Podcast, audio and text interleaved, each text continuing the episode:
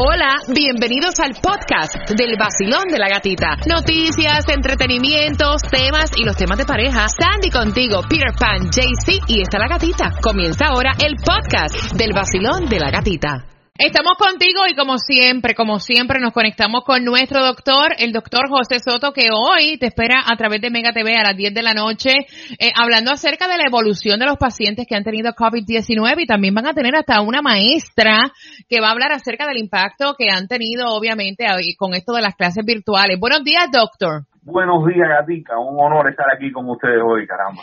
Doctor, quería conversar porque, o sea, se está afectando mucho lo que es la salud mental con todas las personas que han perdido sus empleos. Sale de que, o sea, es increíble lo que está pasando con el desempleo en nuestro estado, el más lento para tramitar lo que es eh, las peticiones por desempleo y esto pues ha traído problemas de salud mental, depresión, ansiedad y esos síntomas hay que reconocerlos porque a lo mejor hay personas que empiezan a sentir sudoración, palpitaciones, dolor de pecho eh, y piensan que a lo mejor están infectados con el COVID-19. ¿Cómo reconocer estos síntomas? ¿Cuáles son los síntomas de la ansiedad para tratar de evitar, o sea, ir a una sala de emergencia? Sí, no, no hay duda que, que ha creado toda la presencia de la epidemia, el número de fallecidos, la información y la infodemia, la que es la epidemia de información negativa que hay sobre este problema que daña eh, también mucho a las personas, eh, en lugar de darse una información completa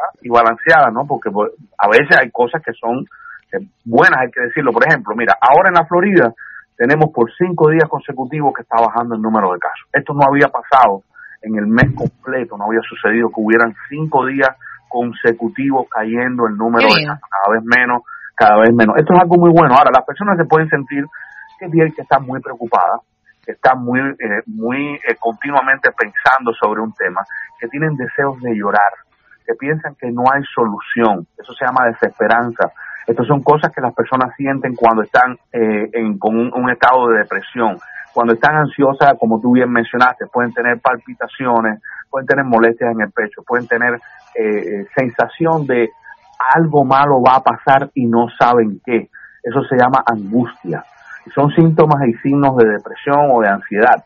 Ahora, las personas también pueden tener cambios en su apetito, en su forma de comer, en la cantidad que comen, en su deseo sexual, en la, en la tendencia a dormir más o al revés, a no dormir, tener insomnio son cambios continuos. Ahora, cuando usted tenga problemas de este tipo, no hay duda que debe llamar a su médico, debe tratar de hacer una consulta y quizás pues usted necesita un chequeo adicional médico y además puede necesitar un tratamiento. Eh, es importante que no ignore estos síntomas, que no diga, ah, lo que estoy es nervioso, no me, esto, esto es lo que dijeron en la radio. No necesariamente, puede ser que haya algún tipo de enfermedad, usted está correcto. Ahora, tener miedo, un oyente nos hablaba de esto, es muy importante. El miedo tiene un rol importante en prevenirlo a usted. Cuando usted siente miedo no es que usted es más débil, ni que usted es cobarde, ni que usted eh, eh, es menos ahora, no. El miedo le anuncia algo. Los animales sienten miedo, los eh, adultos sienten miedo, los niños pueden sentir miedo. Esto es muy normal, el miedo previene lesiones, el miedo previene daños al cuerpo. Entonces hay que atender el miedo. ¿Por qué tengo miedo? La pregunta, ¿por qué me siento con miedo? Es que esto mata. Pienso que a lo mejor esta persona puede estar infectada. Entonces el miedo nos conduce a tomar medidas de precaución. Doctor, han, han, crecido eh, los casos de intoxicación con productos de limpieza, o sea, el número de consultas por intoxicación con productos de limpieza, desinfectante, alcohol, gel, o sea, aumentó a un 20%.